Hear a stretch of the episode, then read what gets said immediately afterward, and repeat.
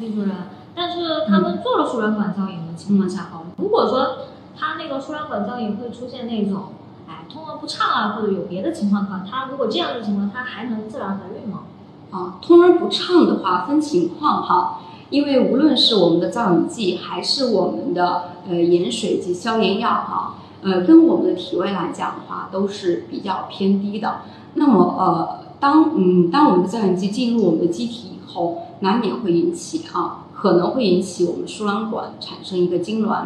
或者说啊，有的患者在做我们的造影或者通水时过度的紧张，也会诱发我们输卵管的一个痉挛，那么就会导致啊我们的我们的造影剂没有在规定时间内排出到我们的盆腔，那么就会引起一个输卵管通而不畅的一个诊断的一个发生。那么像这种情况，在我们医疗上就称之为假阳性。那么像这种情况的话，它是不会影响你怀孕的啊，嗯，因为它本身输卵管是没有问题的。那么还有第二种情况就是，确实啊，有的女性可能因为啊以前有做过人流啊，或者说啊有盆腔炎，或者有久治不愈的阴道炎啊等等啊，嗯，可能引起了。啊，我们输卵管的一个炎症，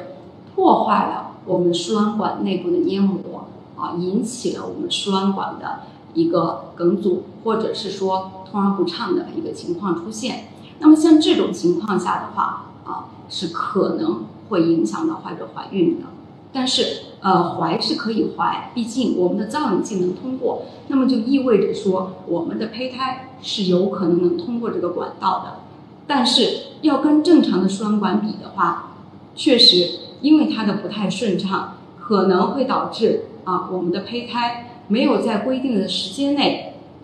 进入到我们的宫腔啊，就会导致它在我们的输卵管里面残留种植啊发育，最终就会引起宫外孕的一个发生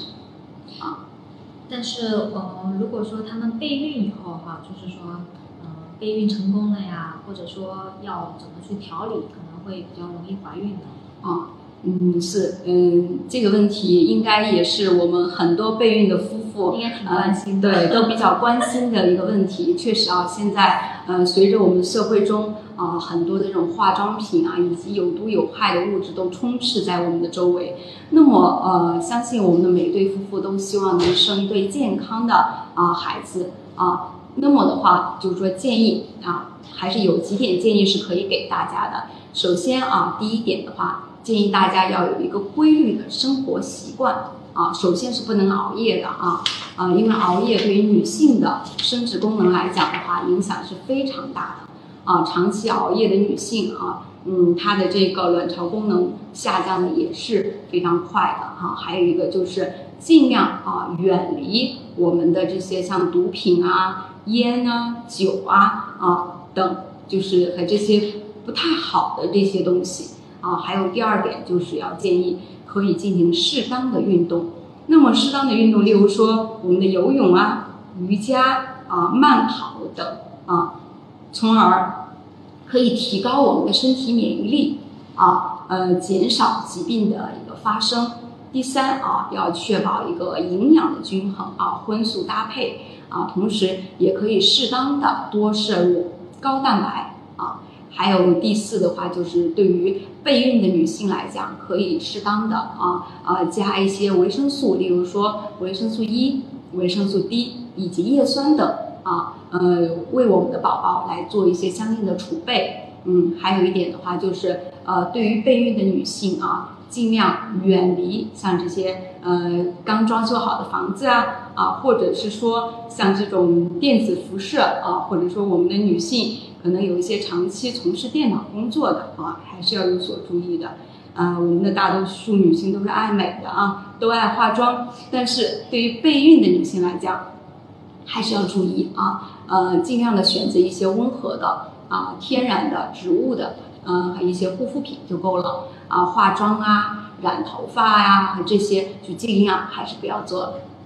嗯，李主任哈，就是你说，如果我们身边的朋友啊，就是说他们如果到医院去了，就那么多年他都没有怀孕，然后他今天一跑到医院去，那主治医生跟他说，哎，你这个是确诊不孕呐、那怎么办？我觉得他应该倒是挺慌的，因为我现在这个年头来说吧，我觉得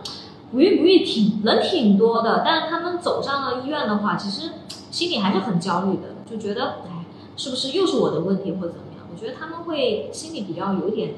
那种很害怕的感觉。啊，是。对于一对夫妇来讲的话啊，嗯，首先他嗯确诊了不孕的话，我们的治疗的话，呃，是分为四个阶段、四个台阶啊。首先第一步肯定是我们要尝试着先自然受孕啊。假如说自然受孕怀不上的话，那就是我们的第二个台阶，就是我们的指导同房啊。那么我们的第三个台阶就是我们的人工受精，第四个台阶就是我们的试管婴儿技术啊。那么，呃，首先啊，嗯，假如说啊，您确实是在啊备孕了十二个月月以后，嗯，都没有怀孕的话，那么可以到我们的啊生殖门诊，嗯，做相应的一些检查，要检查我们的问题可能是出现在哪里。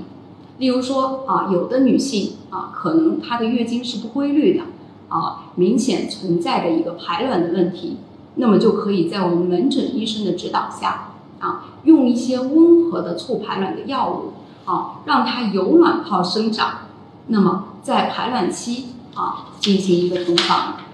那么就解决了您不孕的一个问题。